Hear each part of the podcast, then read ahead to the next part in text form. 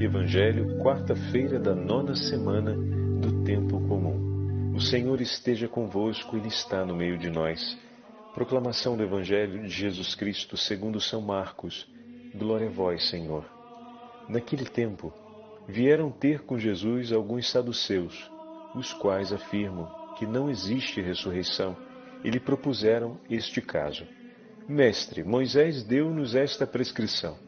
Se morrer o irmão de alguém e deixar a esposa sem filhos, o irmão desse homem deve casar-se com a viúva, a fim de garantir a descendência de seu irmão. Ora, havia sete irmãos. O mais velho casou-se e morreu sem deixar descendência. O segundo casou-se com a viúva e morreu sem deixar descendência. E a mesma coisa aconteceu com o terceiro, e nenhum dos sete deixou descendência. Por último, morreu também a mulher. Na ressurreição, quando eles ressuscitarem, de quem será ela mulher? Porque os sete se casaram com ela. Jesus respondeu: Acaso vós não estáis enganados por não conhecerdes as Escrituras nem o poder de Deus? Com efeito, quando os mortos ressuscitarem, os homens e as mulheres não se casarão, pois serão como os anjos do céu. Quanto ao fato da ressurreição dos mortos, não lestes no livro de Moisés, na passagem da sarça ardente, como Deus lhe falou: Eu sou o Deus de Abraão, o Deus de Isaque e o Deus de Jacó. Ora, ele não é Deus dos mortos, mas de vivos. Vós estáis muito enganados. Palavra da salvação. Glória a vós, Senhor. Quarta-feira da nona semana do tempo comum, em nome do Pai, do Filho e do Espírito Santo. Amém. Queridos irmãos e irmãs, seguimos a Santa Liturgia e damos continuidade à meditação do 12 capítulo do Evangelho de São Marcos. Amanhã, mas a começar já na tarde do dia de hoje, teremos a celebração de Corpus Christi.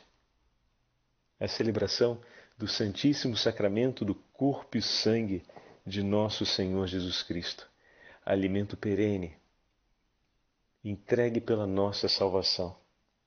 Meu irmão e minha irmã, que alegria para nós termos nosso Senhor Jesus Cristo presente sobre os nossos altares e em cada um dos sacrários, aonde podemos, onde podemos visitá-lo, onde podemos honrá-lo e amá-lo.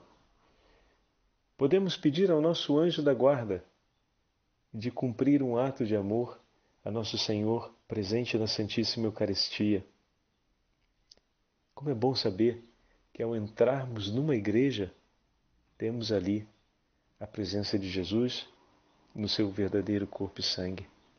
E poder andar até o sacrário e nos colocarmos ali de joelhos para adorá-lo e amá-lo é realmente algo único e uma graça que nos foi concedida e que a Igreja zelosamente assegura a todos nós e nos incentiva intensamente a poder viver da Eucaristia, que aliás é o cume de toda a celebração da vida cristã. Mas de maneira particular a Igreja nos ensina a devoção eucarística e ao amor a nosso Senhor Jesus Cristo presente na Santa Eucaristia, na reserva de cada um dos sacrários que temos em nossas igrejas paroquiais ou sedes locais. Mas, Padre, o senhor está antecipando já a homilia de quinta-feira? Não exatamente. Mas é que a alegria dessa próxima quinta-feira é tanta que já vai derramando para lado de cá, para quarta-feira. Mas isso é para poder dar ênfase a essas duas memórias facultativas que temos no dia de hoje, que é São Marcelo e São Pedro mártires. É, o que temos a respeito desses dois mártires da Santa Igreja, São Marcelino, perdão, São Marcelino e São Pedro. O que temos sobre esses dois mártires são os registros do Papa Damaso, que atestou o martírio de ambos é... E o que é mais prodigioso, a narrativa do martírio desses dois santos foi apresentada pelo carrasco que ceifou a vida dos dois e mais tarde se converteu e se apresentou como penitente, pedindo perdão por aquele ato que havia cometido. Meu irmão, minha irmã, essa informação nos vale tanto. Como assim, Padre? Deus quer salvar a todos. Não se esqueçam que aquele que levou à morte Santa Maria Gorete, por quem Santa Maria Gorete é exemplo de Estevão, é exemplo de nosso Senhor, morreu suplicando pela conversão dele, estava presente no dia de sua canonização. E se converteu profundamente do mal que havia feito e depois viveu uma vida recolhida de oração até o último dia da sua caminhada.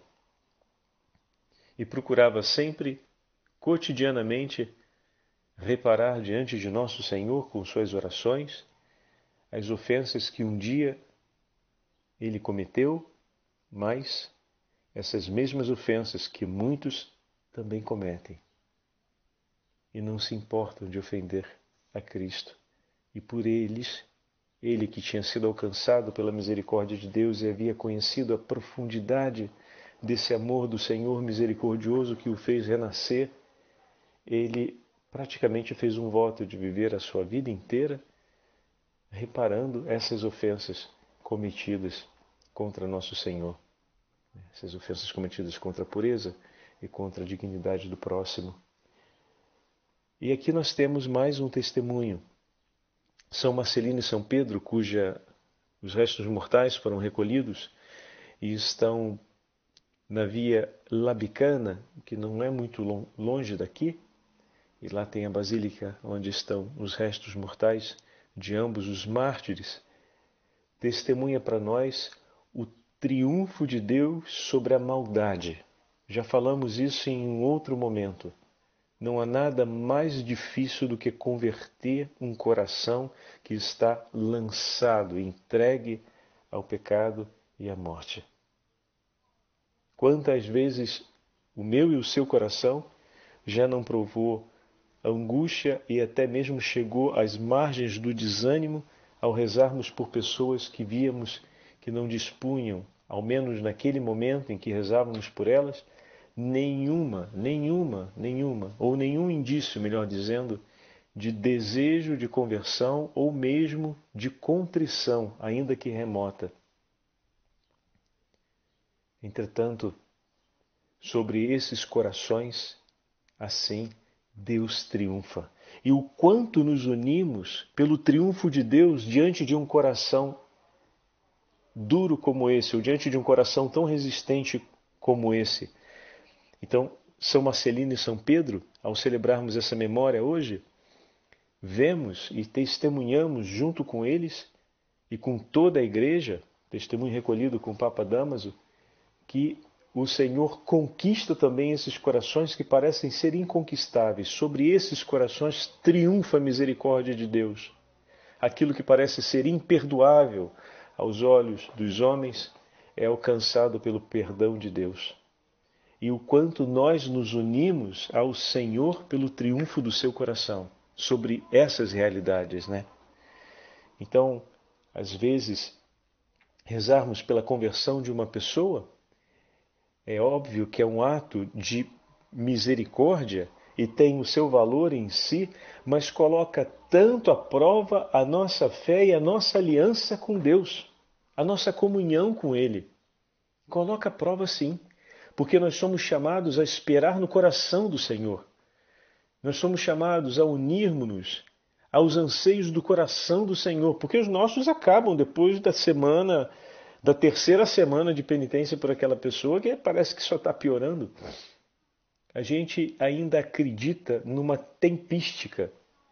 E dizemos muitas vezes, essa sabedoria popular vale para algumas coisas, mas não vale para todas elas. Que um te o tempo é um santo remédio. Não. Quando não se reza, não é um santo remédio. Quando não é vivido em prol da busca pela verdade e a vida que vem de Deus, não é um santo remédio. Pode ser uma grande dispersão, já nos diziam os antigos se não combatemos na juventude contra os males que afligem a nossa alma, muito, muito dificilmente será combater na velhice, quando a alma já estiver habituada aos mais duros e austeros vícios que impedem que ela possa desejar Deus com maior simplicidade. Percebem? E isso não é difícil de entender quando olhamos a nossa própria realidade física. Quando somos jovens, fazemos esporte, não, nem nos preocupamos com a, for, com a forma que sentamos no chão, se cruzamos as pernas, se deixamos as pernas esticadas. Chega depois, passa dos 40, para a gente ver como é que fica isso. Você já pensa duas vezes se você vai cruzar a perna e vai ficar muito tempo com a perna cruzada, porque pode dar cãibra. Você já não faz tanto o esporte com tanta é, disposição como antes. E se faz, já separa aqueles dois dias com o Dorflex perto, porque já sabe que dois dias depois a gente ainda vai ter uma boa memória do que foi aquela partida de futebol, do que foi aquela atividade física. Enfim. Então, com a mudança no ritmo da vida, é preciso que a gente se adapte. E na medida em que a gente progride, ou se a gente deseja que a nossa vida seja uma progressão ao Senhor, já entrevendo as exigências que a vida vai nos colocar com o passar do tempo, é importante que já na juventude, já agora comecemos a nos exercitar nos bons hábitos e em tudo aquilo que vai nos ajudar a perseverar, perseverar ao longo da vida e a termos o nosso coração sempre unido ao nosso Senhor. Essa é a referência. Às vezes olhamos e tributamos ao tempo como tenho rezado no tempo longamente por essa pessoa e não tenho visto os sinais, bom, isso significa que não está tendo efeito. Alto lá. Porque nós rezamos a um coração que jamais desistirá daquela pessoa. Vocês estão entendendo? Estamos rezando a esse coração e junto com esse coração. Então estamos pedindo a Jesus e ali entregamos a fadiga do nosso estar junto e estar acompanhando a história do outro. Mas rezamos também com o Senhor, unidos no mesmo espírito ao Senhor, então nos nutrimos e somos chamados a beber da esperança que é a esperança do coração do Senhor, que deseja e em nenhum momento desiste daquela alma e quer salvá-la.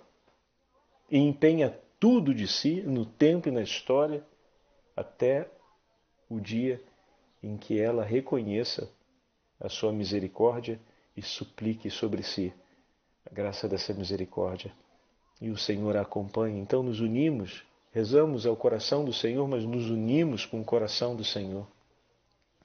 E padre, por que e, e o evangelho de hoje, onde entra nessa história? Entra exatamente aqui, nesse ponto que estamos falando. Como assim? O evangelho de hoje, meus irmãos, os saduceus se apresentam diante de Jesus com uma questão, como ouvimos, a respeito da ressurreição dos mortos. Então nós temos aqui duas dificuldades. A primeira é que eles não entendem a ressurreição do, dos mortos como a ressurreição em um estado glorioso.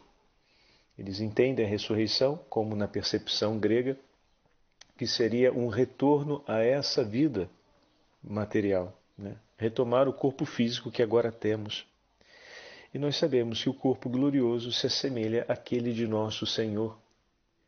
Existe uma mudança não voltamos a ter um corpo que se corrompe no tempo, porque com a ressurreição esse tempo cronológico termina e nós passamos a viver num tempo de eternidade, no kairos, como é chamado em grego. Então, o desgaste do tempo e as qualidades desse corpo que temos, elas mudam.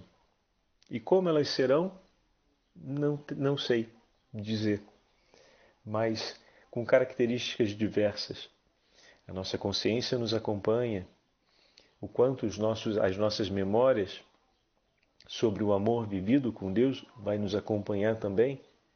Tudo aquilo que é relacionado aos pecados cometidos na nossa vida se cancelam com a graça da entrada nos céus, de maneira que toda a reparação necessária já foi completa e já estamos na plenitude da justiça de Deus.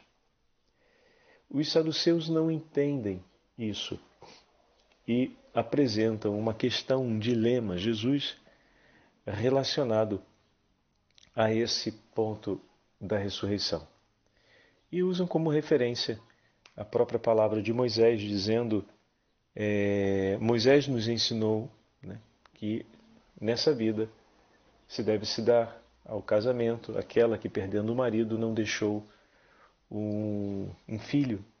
E dessa forma, na tradição antiga, a mulher do irmão falecido passava a ser mulher do outro para dar-lhe uma descendência. E eles criam essa história onde, por sete irmãos, sempre a imagem o número sete tem um significado de plenitude, ou seja, completou-se o máximo das possibilidades e agora na ressurreição. E Jesus observa um ponto interessante. É, deixa eu pegar aqui o texto. Jesus disse, versículo 24: Não é por isso que errais, desconhecendo tanto as Escrituras como o poder de Deus?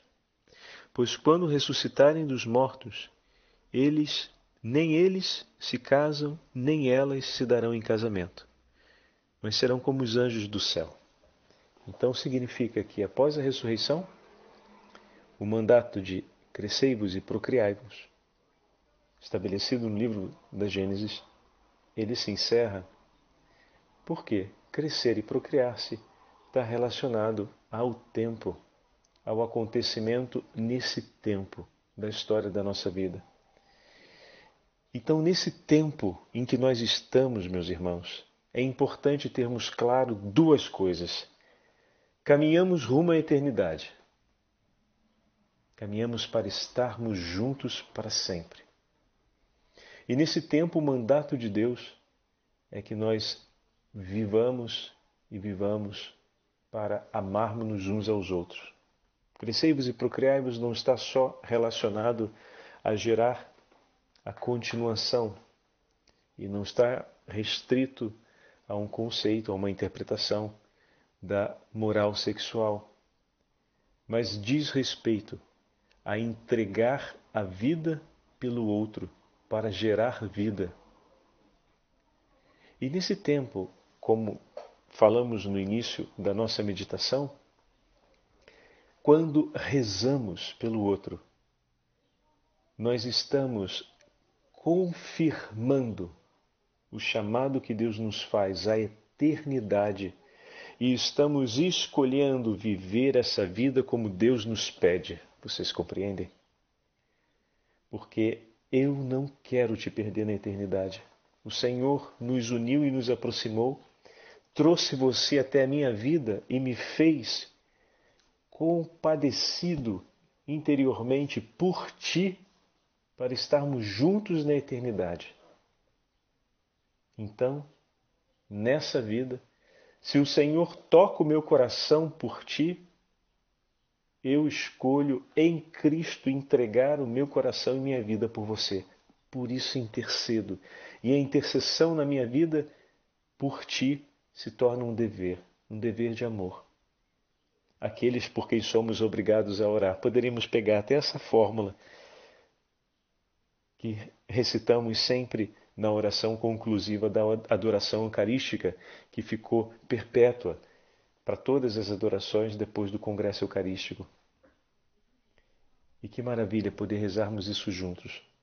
A cada adoração eucarística, a cada bênção solene do Santíssimo Sacramento. E é uma grande verdade. Então é daí que vem essa certeza. Então Jesus faz esse esclarecimento a respeito, dando aos saduceus a possibilidade de compreender que a ressurreição não é a ressurreição como eles acreditavam que fosse, a retomada desse corpo, mas é a retomada da vida gloriosa, a retomada, melhor dizendo, é a passagem à vida gloriosa, é a retomada do corpo, mas em uma condição diferente, em uma condição nova e uma condição participada pela glória de Deus, aonde tudo aquilo que diz respeito ao tempo se encerra. Tanto que os laços matrimoniais são até que a morte nos separe, até que haja esse ingresso. Caminhei e vivi ao seu lado e te levei até as portas do céu e aquela que é a porta do céu, a Virgem Maria, em tuas mãos, entreguei, em tuas mãos, Senhora, entreguei minha esposa, em tuas mãos, Senhora, entreguei meu marido. Olha, foi dura essa caminhada, viu? Eu vim até aqui e às vezes a gente veio na base do, do empurrão mesmo, sabe? Tava difícil. Mas eu vim até aqui, Senhora, e entrego agora do que é a porta do céu. Entrego em tuas mãos, meu marido. Entrego em tuas mãos, minha esposa. E confio aquele, aquela que a Senhora, desde o início da nossa aliança, foi me ensinando aos poucos a amar e com tanta fadiga eu fui aprendendo em outros momentos resistir tanto. Mas o teu amor por mim e por ele, por mim e por ela, nunca mudou.